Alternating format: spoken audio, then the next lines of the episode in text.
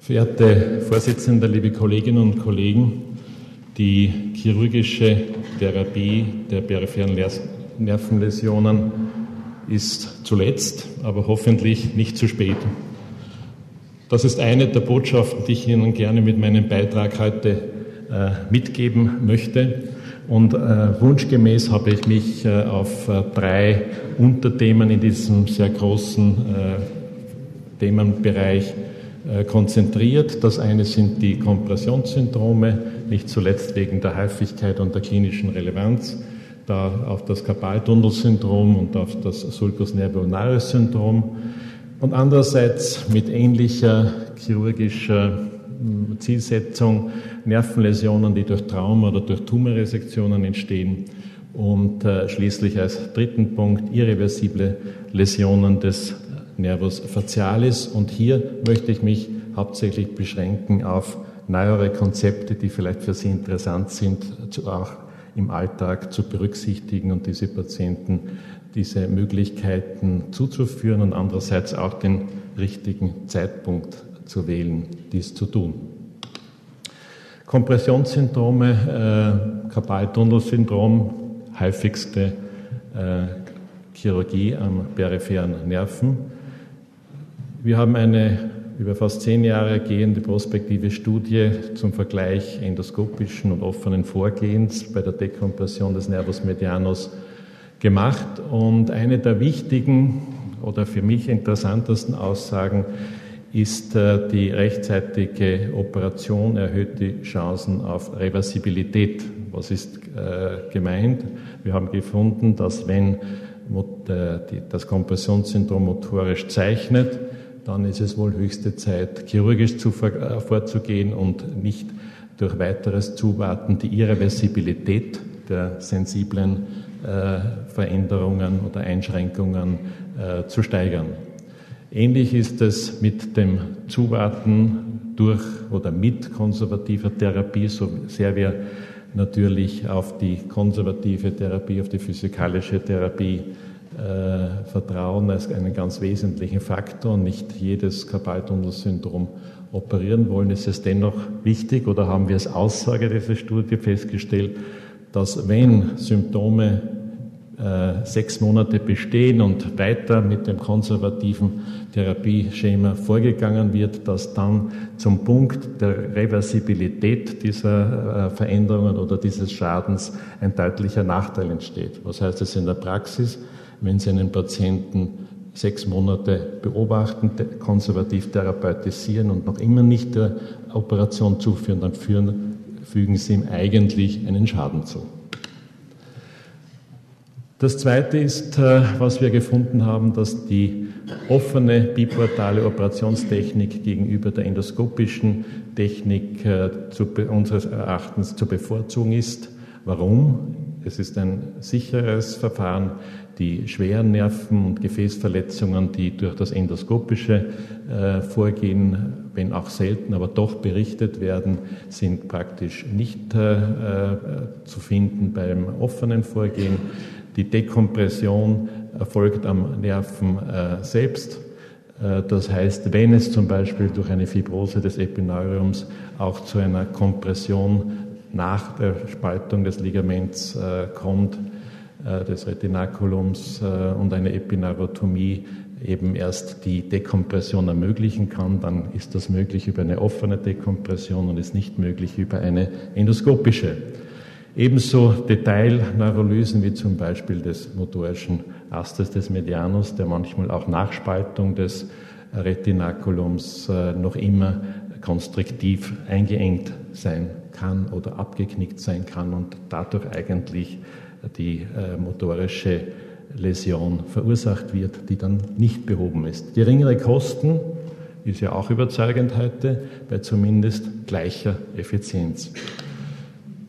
Wie, was verstehen wir darunter? Und das ist, glaube ich, ganz, ganz wichtig. Das ist die offene Technik, die sicherlich von verschiedensten Operateuren ganz anders verstanden und angewendet wird. Für uns ist ganz wichtig, dass es eben biportal ist, dass das eine limitierte Inzision ist äh, proximal des Handgelenkes und in der Tenerfalte, die, wenn Sie das vergleichen mit einem biportalen endoskopischen Zugang, praktisch genau doppelt so lang sind, diese Inzisionen. Aber Sie können sich vorstellen, dass bezüglich Schonung dieser wichtigen Region beim Aufstützen, sie narbenfrei zu halten und auch nicht die palmaren sensiblen Äste bei der Operation zu verletzen, von ganz eminenter Bedeutung sind und dann bald einmal die Vorteile der endoskopischen Vorgehens kompensiert haben. Das ist ein Beispiel von diesen Untersuchungen und Sie sehen hier den Zeitverlauf der, der, des Schmerzscores über die Zeit. Rot ist das offene Vorgehen, blau ist das endoskopische Vorgehen und Sie sehen, dass Sie durch das endoskopische überhaupt keinen zeitlichen Vorteil haben in der Erholung von der Schmerzsymptomatik, sind exakt deckungsgleich. Zudem übersichtlicher Zugang am Eingang. Äh, Entschuldigung. Äh, nächste Teil der Kompressionssymptome ist das Sulcus nervi ulnaris Syndrom. Äh, hier haben wir eigentlich zu einem äh, operativen Standard gefunden, indem wir endoskopisch assistiert, also mit einer halboffenen bipotalen Operationstechnik vorgehen. Warum? Wir wollen einen übersichtlichen Zugang am Eingang und am Ausgang des Sulcus Dort zum Beispiel, wo der Nerv interferiert mit dem Septum intermusculare, auch dort entsprechende Kompressionsprobleme sein können, die nicht erfasst sind, wenn es nur um die Spaltung des Daches des Sulcus geht. Operationsbedingte Luxationstendenz des Ulnaris möchten wir verhindern, um nicht dann zum Beispiel eine submuskuläre Vorverlagerung des Nervens äh, machen zu müssen und entsprechende höhere Morbidität nach dem Eingriff zu haben. Und wir haben weniger Destruktion des Nervengleitlagers, in dem eben genau die umhüllende äh, des, des Nervens mit weniger Narben versehen werden durch dieses Vorgehen. Verhinderung einer Narbe und Schonung eben der Sensibilität am Ellbogen selbst. Das werden Sie sehen, wenn wir die zweite Technik, die wir meistens äh, noch im Programm haben äh, für die chirurgische Therapie und der Umstieg auf die submuskuläre Vorverlagerung ist eben jederzeit möglich, weil eigentlich diese Form der Inzisionen leicht übergeführt werden können über die, die wir dann für die submuskuläre Vorverlagerung brauchen. Hier sehen Sie das äh, operationstechnische Detail. So beginnt es. Wenn es notwendig ist, kann es äh, übergeführt werden in die submuskuläre Vorverlagerung. Vielleicht ein kurzes Wort. Wir machen nur mehr die submuskuläre Vorverlagerung, wenn wir Vorverlagerung und nicht mehr die subkutane Vorverlagerung. Hier sehen Sie, dass eigentlich diese, der Eingang und der Ausgang äh, in den Sulcus sehr übersichtlich inspiziert werden kann, entsprechende komprimierende Strukturen beseitigt werden können unter direkter Sicht und dann endoskopisch assistiert das äh, Dach des, des Sulcus äh, dargestellt werden kann und eben unter Sicht äh, gespalten werden kann und auch man sich von der Komplettheit der Spaltung endoskopisch überzeugen kann. Die submuskuläre Vorverlagerung nach Lidellen ist für uns indiziert, wenn es darum geht, den Nervus ulnaris im Sulcus vollständig zu exponieren, zum Beispiel wenn das Problem selbst der Kompression im Sulcus, Beispiel nach Fraktur, äh, liegt und äh, dem eben äh, nicht ausreichend begegnet werden kann durch die, diese endoskopisch assistierte Operationsstrecke. Präoperative Luxationstendenz ist von uns von vornherein die Indikation eben der Vorverlagerung, aber dann vollständig submuskulär und Rezidive, die eben einer ausführlicheren Exploration und äh, chirurgischen äh, Therapie bedürfen über die gesamte Länge des, des Nervenabschnittes.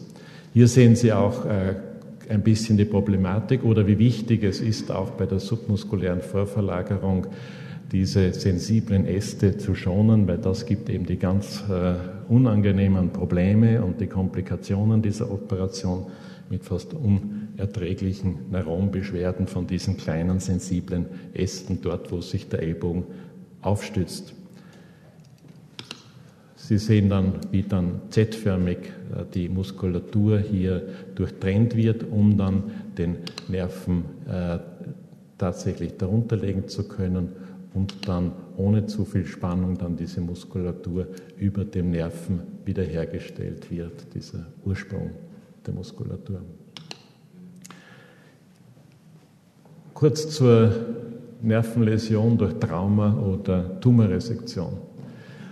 Eines, was, wir, was kurz angeklungen ist durch meine Vorrednerin bereits, ist eigentlich, äh, und deswegen setze ich es auch hier an erster Stelle, dass interdisziplinäre Algorithmen zu besseren funktionellen Ergebnissen führen. Und das ist, glaube ich, eine ganz wichtige Tatsache, dass man es eigentlich anders gar nicht mehr tolerieren sollte.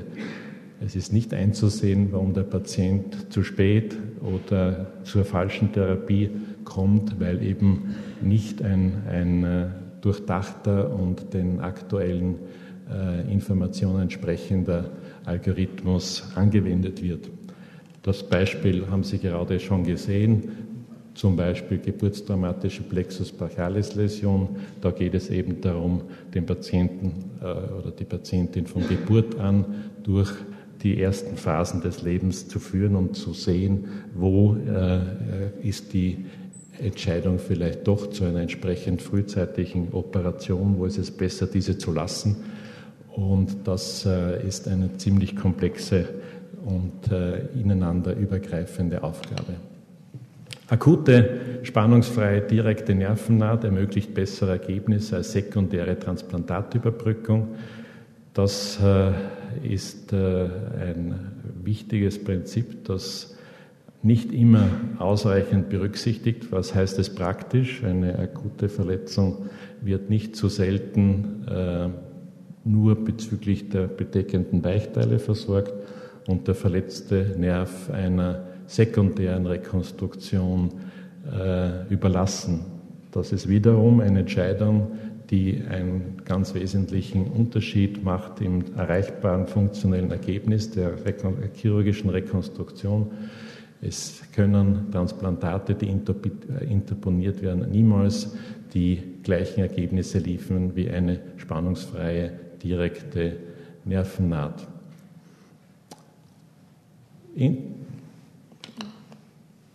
Interoperative sensormotorische Differenzierung durch Cholinesterase-Färbung ist äh, realistisch geworden, das vielleicht auch als neuerer Aspekt. Früher waren wir darauf angewiesen, zunächst zu biopsieren und dann in einem äh, Sekundäreingriff, zum Beispiel 48 Stunden später, dann die tatsächliche Rekonstruktion mit noch immer direkter Nervennaht und der sensormotorischer Differenzierung durchzuführen durch Perfektionierung der Färbetechnik gemeinsam im Anatomischen äh, Institut unter der, der, Gruppe Professor Gruber ist es eben gelungen, realistische Zeiträume äh, zu bekommen, diese Färbetechnik und auch tatsächlich interoptiv anzuwenden.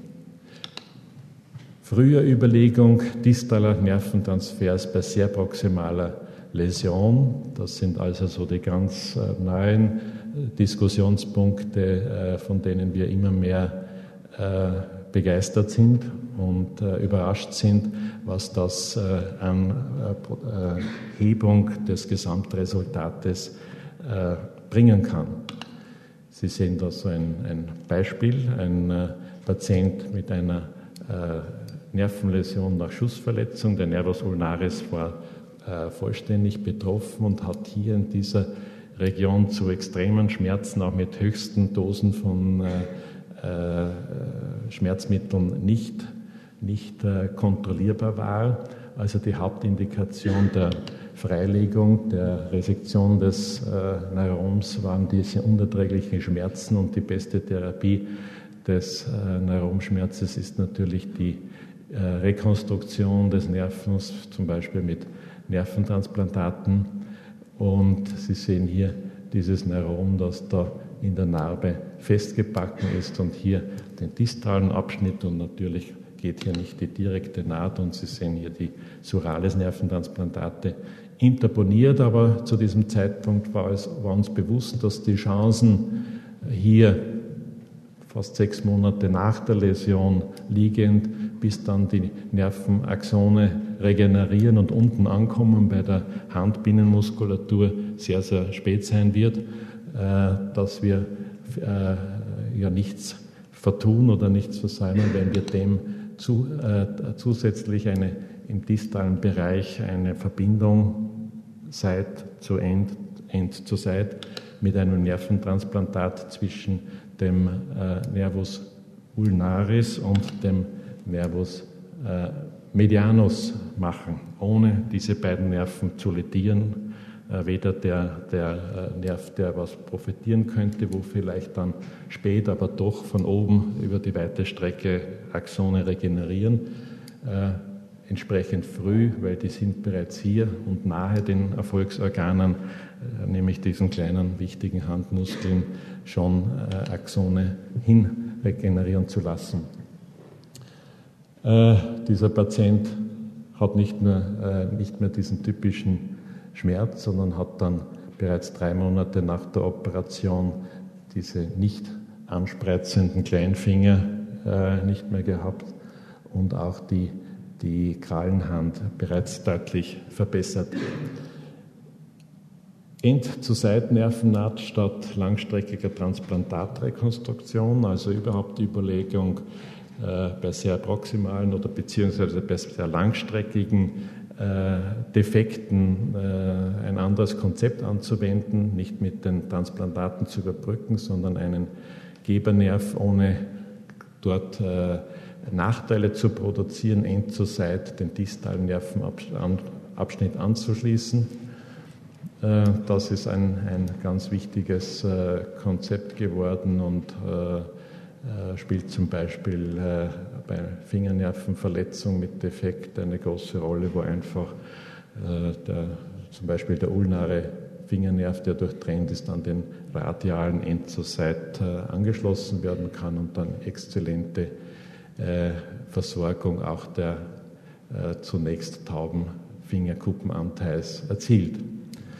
Ein anderes Thema ist die defekte Überbrückung eben beim Fingernerven. Das ist äh, unsere Erfahrung, dass beste Ergebnisse auch mit einem kleinen, leicht zu gewinnenden, billigen Venentransplantat äh, zu erzielen ist, wenn die, der Defekt nicht mehr als ein Zentimeter beträgt. Aber das ist genau eine praktische Größe, nicht zum Beispiel bei Revisionen von Fingernerven, die primär nicht äh, die übersehen wurden, die Läsionen, dann ist das eigentlich nach der Anfrischung der realistische Defekt. Und das ist eben eigentlich mit einer sehr einfachen Überlegung und aus der praktischen Evidenz äh, eine exzellente Rekonstruktionsmöglichkeit. Spätrekonstruktion, das, was wir da dazu gelernt haben, ist, dass äh, die Notwendigkeit des Ersatzes des Zielorgans Muskel nicht vergessen werden darf, dass es äh, nicht alleine genügt, an die Rekonstruktion des Nervens zu denken, sondern dann, wenn der regenerierte Nerv das Zielorgan nicht mehr reinnervieren kann, auch das Zielorgan selbst ersetzt werden muss. Und äh, etwas äh, auch sehr Interessantes bei insuffizienter Teilfunktion beziehungsweise äh, bei Teilfunktion äh, eventuell die End-zu-Seit-Anschluss des Muskeltransplantates.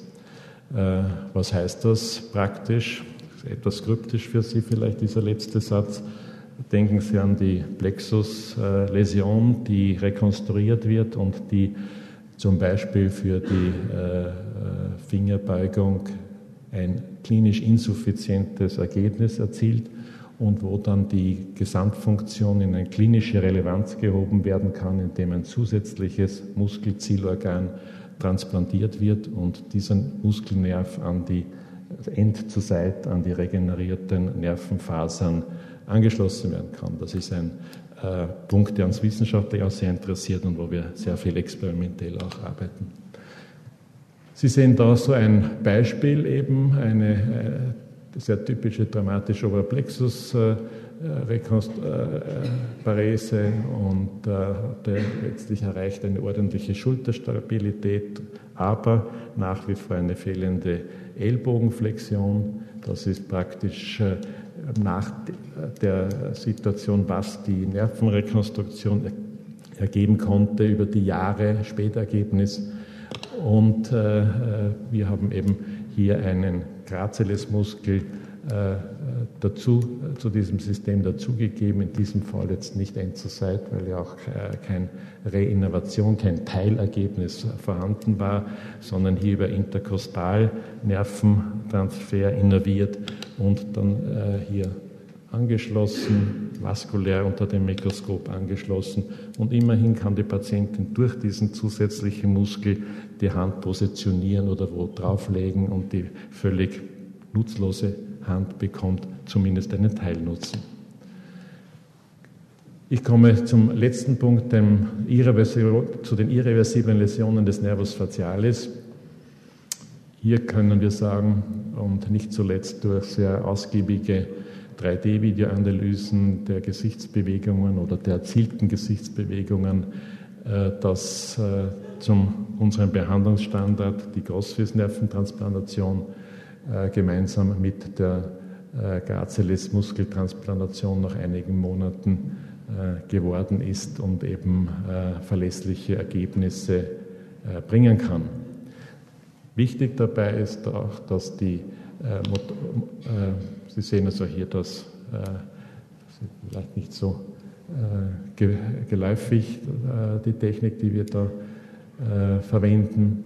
Beide Surales-Nerven werden hier verwendet, um von der gesunden Gesichtsseite regenerierende Axone, entsprechenden Äste, einem Augenast für den Lidschluss, einem äh, Mundast für das Lächeln hinübergeleitet werden und dann an der gelähmten, hier ist das die gesunde Seite, an der gelähmten Seite deponiert werden und nach Regeneration über diese doch immerhin ca. 25 Zentimeter, ist ein Dreivierteljahr, so lange braucht das, bis es dort angekommen ist, auf der anderen Seite dann die Muskeltransplantation gemacht wird, hier ein territorial differenziertes Muskeltransplantat, wenn wir eben gleichzeitig äh, das Lächeln und den Lidschluss äh, rekonstruieren wollen. Der Nerv lässt sich eben in zwei äh, spezifisch versorgende Territorien aufgliedern und dadurch auch eine differenzierte Bewegung, eine unabhängige, hoffentlich unabhängige Bewegung produzieren. Motorische Ersatzoperationen und statische Korrekturen spielen eine große ergänzende Rolle. Also es äh, nützt nichts, äh, sich nur auf diese großen Eingriffe äh, der Nerven und der Muskeltransplantation zu konzentrieren, sondern wir haben gesehen, äh, dass äh, gerade die ergänzenden Operationen das Gesamtergebnis noch ganz wesentlich steigern kann. Und das sagen wir den Patienten von vornherein. Wir sprechen dann nicht von zwei Operationen, sondern realistischerweise von drei Operationen über die lange Frist. Und dann sind die Patienten auch sehr gut motivierbar, diesen langen Weg zu gehen. Rekonstruktionsziele, das haben wir auch äh, gelernt. Was ist wichtig? Wir streben an, nicht nur, dass sich etwas bewegt, sondern uns ist wichtig, dass es eine statische, möglichst hochgradige Symmetrie gibt im Gesicht und eine dynamische Symmetrie, also eine vergleichbare Bewegung zur gesunden Seite. Und wir möchten gleichzeitig versuchen, möglichst wenig Synkinesien durch unsere rekonstruktiven äh, Chirurgie zu verursachen. Da sehen Sie so ein Beispiel, eine kongenitale Lähmung, äh, ein Ergebnisbeispiel äh, an der rechten Seite und hier behandelt mit Großflächennerventransplantat und Gracilis Muskeltransplantat in diese Wange, sieben Monate postoperativ und Sie sehen, wie sich das mit der Zeit, also wie lange es doch braucht, bis einerseits sich dieses Ergebnis entwickelt durch Regeneration, aber wie lange es auch braucht äh, in eben mit dieser exzellenten Zusammenarbeit mit der physikalischen Therapie diese Bewegungsresultate einer sehr natürlichen Bewegung zum rechten Zeitpunkt, nämlich emotional gesteuert, zu rekonstruieren. Funktionelles Upgrade bei partiellen inkompletten Läsionen, das ist äh, etwas, was uns in allerletzter Zeit äh, für mich zumindest äh, im überraschend guten Umfang äh, gelungen ist eben durch Großflächennerventransplantation mit distalen End-zu-Seit-Nervennaht, also eine existierende, aber klinisch insuffiziente Funktion abzugraden in ein, in ein klinisch relevantes Ergebnis oder auch bei einer, bei einer äh, entsprechenden äh, Steuerungsstörung Also die Funktion ist zum Beispiel nur eine synkinetische Bewegung. Das ist, Lächeln ist nicht ein echtes Lächeln zum rechten Anlass, aber zum Beispiel ein durch äh, Lidschluss verursachtes Lächeln. Das Zielorganmuskel kann etwas, aber es tut es nicht zum rechten Zeitpunkt. Und dann kann diese Operation auch zur äh, Erneuerung der Steuerung oder der Verbesserung der Steuerung dieses eigentlich ohnehin äh, funktionierenden Muskelsystems verwendet werden schauen, wie das praktisch ausschaut. Am Anfang dachten wir, naja, das trauen wir uns, wenn uns das Lächeln völlig fehlt in einem teilregenerierten Gesicht oder denken Sie, idiopathische Läsion, jahrelang bestehend, aber das Lächeln fehlt einfach, ein ganz großes Problem. Und äh, äh, haben das in dieser Weise gemacht und dann haben wir auch gemerkt, dass das vielleicht äh, für den Lidschluss interessant sein könnte und sind natürlich dann überrascht gewesen, was für natürlichere Ergebnisse erzielen wir können, wenn wir die orthotope Muskulatur renovieren können und dort das Ergebnis steigern können.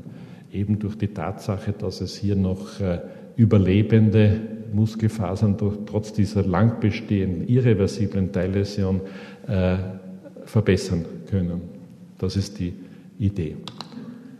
Und dann eben äh, der äh, End-zu-Seit-Anschluss. Sie sehen, wie da das Nerventransplantat von der gesunden Seite herüberkommt, hier im Überschuss hergeleitet wird zum Mundast, der hauptsächlich das Lächeln verursacht, aber eben zu schwach, inkompetent und dann durch, diese, durch dieses Upgraden, ohne diese, diese Teilfunktion zu zerstören, äh, verbessert. Da sehen Sie diese Nervennaht. Es wird ein epineurales Fenster gemacht und end zur Seite des Nerventransplantat eingesetzt. Diese Überlänge verwenden wir, um für den Patienten noch immer die Chance zu haben, wenn das nicht ausreichend funktioniert, wird das in herkömmlicher Weise zum Dazufügen des Muskeltransplantates verwendet und dann haben wir noch immer nichts vergeben und, und alle Wege bleiben offen. Sie sehen da so einen unserer ersten Patienten, äh, die präoperative Situation. Die ähm, Teilläsion ist die linke Gesichtshälfte. Sie sehen da ganz gut, dass sich praktisch tatsächlich überhaupt nichts bewegt an dem Mundwinkel, sondern bestenfalls sogar vielleicht ein bisschen zur gesunden Seite verzogen wird. Wenn Sie dann hier betrachten, das ist 62 Monate nach dieser Operation vielleicht wieder hier sehen, da sehen Sie, da ist tatsächlich ein Leben, eine Bewegung wieder gekommen und auch, äh, wenn man die Symmetrie anschaut, gar nicht äh, äh, so schlecht. Wir haben uns natürlich die Frage gestellt, ist, stimmt es wirklich? Ist das wirklich das, was wir über die, dieses Großfelsnerventransplantat, dieses Upgrade, das wir erzielen konnten? Oder könnte es sein, dass sich spontan was verbessert hat und haben die, dieses Nerventransplantat mit lokalen Ästhetikum blockiert und dann sehen Sie, wie die Funktion wieder zurückfällt zu der präoperativen Situation. Ich kann es Ihnen vielleicht dann ein bisschen besser noch zeigen mit den, mit den Diagrammen. Das ein Überblick über die Patienten, jetzt sind schon eigentlich 25, aber über diese doch nicht gar, nicht, gar nicht äh, so kleine Serie. Und äh, von diesen hier äh, analysierten 22 Patienten sind 20 18 Monate postoperativ, also eineinhalb Jahre für uns realistischerweise ein einigermaßen Endergebnis oder ein beurteilbares Ergebnis.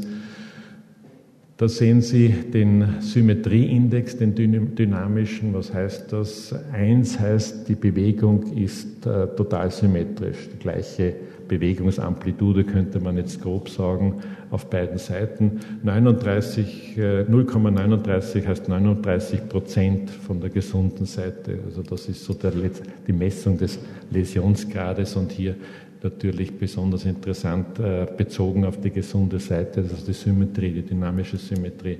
Postoperativ sehen Sie, was erzielt, gesteigert werden konnte, also von 39 Prozent auf 73 Prozent im Durchschnitt für alle Patienten.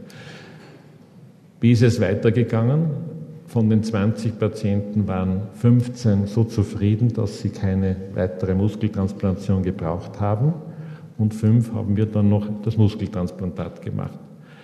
Und da sehen Sie, dass äh, beim, hier die herausgenommen, die also definitiv damit versorgt waren, gestartet haben mit einem durchschnittlichen äh, Funktion von 36 Prozent der Gegenseite. Es geht ums Lächeln, das hier beobachtet ist. Und dann 81 Prozent erreicht haben. Das sind ungefähr die Ergebnisse, die wir auch nicht besser erreichen können mit einem Muskeltransplantat. Aber das sind jetzt vom Ansatz, vom Ursprung, von der Komplexität natürlich ein, ein zu bevorzugendes motorisches System. Da sehen Sie eben, dass 25 äh, Prozent ein, ein, zusätzliches Muskeltransplantat gebraucht haben und vielleicht ganz interessant, dass in der Analyse, wenn man das genau objektiviert, man sieht, dass sich tatsächlich auch mit der dynamischen Symmetrieindex gemessen nichts verändert hat und verständlich ist, dass der Patient sagt, das, das reicht mir nicht, ich möchte die Muskeltransplantation. Das gibt Ihnen vielleicht einen äh, kleinen Überblick, was gemeint ist mit diesem Upgrade. Die roten Säulen sind die präoperativen Situationen. Das wäre totale Symmetrie. Symmetrie, dynamischer Symmetrieindex von 1, das sind die einzelnen Patienten, die da aufgereiht sind. Und Sie sehen praktisch Steigerung von Rot auf Grau. Das ist das postoperative Ergebnis. Und Sie sehen, wie die Mehrzahl dieser Säulen sich gut annähert an ein Ideal der totalen Symmetrie. Und das hat uns eigentlich auch äh, von der hohen Inzidenz, dass das so ist, nämlich 75 Prozent, eigentlich sehr überrascht. Wir haben geglaubt, dass wir viel häufiger Muskel, die Muskeltransplantation auch noch machen müssen. Chirurgische Therapie von Synkinesin, das ist das, was uns mehr und mehr interessiert, weil wir auch in all unseren Analysen gesehen haben, dass die Synkinesin ein besonders bedeutungsvolles Qualitätsmerkmal der Gesichtsbewegungen oder von Therapieerfolgen äh, von, von äh, äh, Gesichtslähmungen ist. Und äh, da geht es eigentlich im Wesentlichen um den Einsatz auch von chirurgischen Therapien. Also manchmal ist auch eine Synkinesie chirurgisch behandelbar, nämlich durch Neuromyektomie, durch ganz selektive beziehungsweise durch Steuerung durch Großfessnerventransplantation. Ich zeige Ihnen das nur vielleicht, äh, dass Sie, das ist aus einer ganz äh, äh, rezenten Studie, aus einer Doktorarbeit, die heute erfolgreich abgeschlossen wurde, die, wie häufig nämlich vorbestehend präoperative Synkinesien bei allen unseren chirurgisch behandelten Facialis-Patienten vorgekommen sind. Man glaubt, also einer der andere hat dieses Problem. Es ist ein häufiges Problem bereits präexistent. Und Sie sehen, was wir eigentlich auch durch unsere Chirurgie anstellen, was wir einen hohen Prozentsatz von Synkinesin wir chirurgisch dann noch dazu produzieren. Das heißt, es, scheint ja ganz wichtig zu sein, zu überlegen, wie entwickeln wir chirurgische Therapieformen, um möglichst wenig Synkinesin zu haben und auf der anderen Seite, wie kann ich chirurgisch Synkinesin behandeln. Und da sehen Sie so ein, so ein Beispiel, ist eigentlich eine, eine normale Hyperkinesie oder Ding, einer, eines selektiven Ausfalls des, des äh, mandibulären Facialisastes. Und äh, Sie sehen, das ist eigentlich kongenital und äh, eigentlich nicht Therapie, therapiefähig gewesen mit irgendwelchen Maßnahmen. Das Einzige war verhindern, dass man lächelt. Nicht? Das ist das Lebensmotto gewesen bis zu dieser Operation dieser sehr attraktiven Dame. Und Sie sehen dann postoperativ, wie das also auch ohne jede bewusste Einmischung oder Konzentration das, das ganz normale emotionale Lächeln, eine volle Symmetrie dieser äh, Lippenbewegung, also der Unterlippen. Warum? Weil wir durch eine Neuromyektomie äh, über so einen externen Zugang, um die Sensibilität der Lippe nicht zu sehr zu stören, äh, den versorgenden Nerv mitsamt dem Depressor und dem Mentalis meistens auch, weil das ist auch mal eine wichtige Synkinesie, die Mentalis-Synkinesie, extirpieren und dann praktisch diese, diesen Muskel wegnehmen, der tatsächlich störend ist, der die, die Träger der Synkinesie ist. Das ist ein ganz extremes Beispiel, sehr schwierige Situation. Nichts als Spasmen, nichts als Synkinesien, ununterbrochen. Und hier haben wir eben den Versuch unternommen, äh, das ist präoperativ, das ist postoperativ, einigermaßen doch eine wesentliche Besserung zu erzielen. Sie sehen, sie kann das Auge offen halten und es, es ist nicht mehr eine ganz starre äh, kontrakte Situation hier. Und äh, wie haben wir das gemacht? Wir haben äh, wiederum ein Großfelsnerventransplantat von der eigentlich linken, man sieht es kaum, linken gesunden Seite hinübergeleitet, haben dort, die, die, wo das spastische Areal äh, versorgt wurde, nämlich das Lächeln, das war praktisch völlig eingefroren und, und in diesem Spasmus äh, äh, fixiert, äh, den, den Ausdurchtrennt und dann in diesem Fall äh, end äh, renoviert. Die Überlegung war eben, diese pathologische Innervation wegzunehmen und zu ersetzen durch eine richtige Steuerung von der anderen Seite und eben auf diese Weise einerseits äh, die spastische Komponente zu mindern und andererseits die Synkinesie-Komponente zu mindern und das ist, glaube ich, ganz gut gelungen. Wenn Sie solche Themen interessieren, möchte ich Sie noch zum Abschluss hinweisen, dass wir diesen Herbst vom 2. bis 4. September hier in Wien ein sechste internationale Muskelsymposium und ich würde mich freuen, wenn ich Sie dort wiedersehe.